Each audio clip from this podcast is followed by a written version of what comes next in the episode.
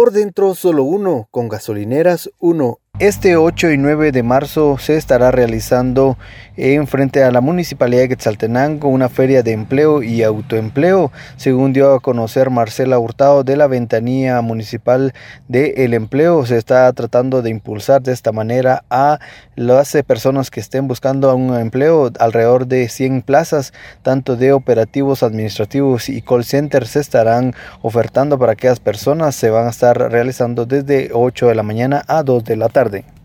Y es este 8 y 9 de marzo en el frontispicio municipal se está desarrollando un festival de empleabilidad que cuenta con emprendimientos y oportunidades laborales. Esperamos que todas las personas que están en búsqueda de empleo puedan venir y traigan su papelería en físico.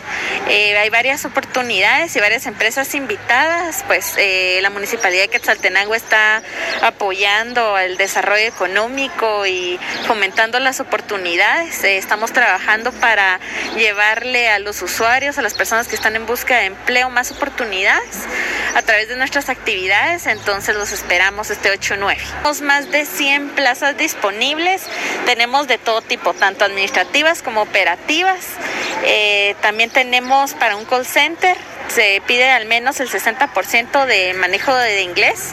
Tenemos muchas plazas y los esperamos de 8 de la mañana a 2 de la tarde.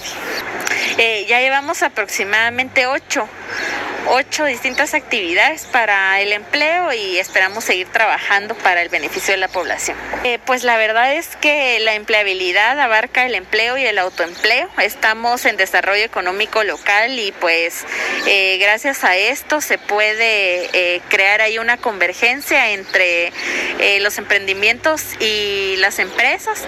La encargada de la ventanilla municipal del empleo indicó que la población debe tener pues en orden su papelería y poder ofertar, buscar la posibilidad de poder emplearse a través de las distintas empresas que acuden a esta feria de empleo. Con esta información yo vuelvo a cabina preguntando por fuera lo que prefieras.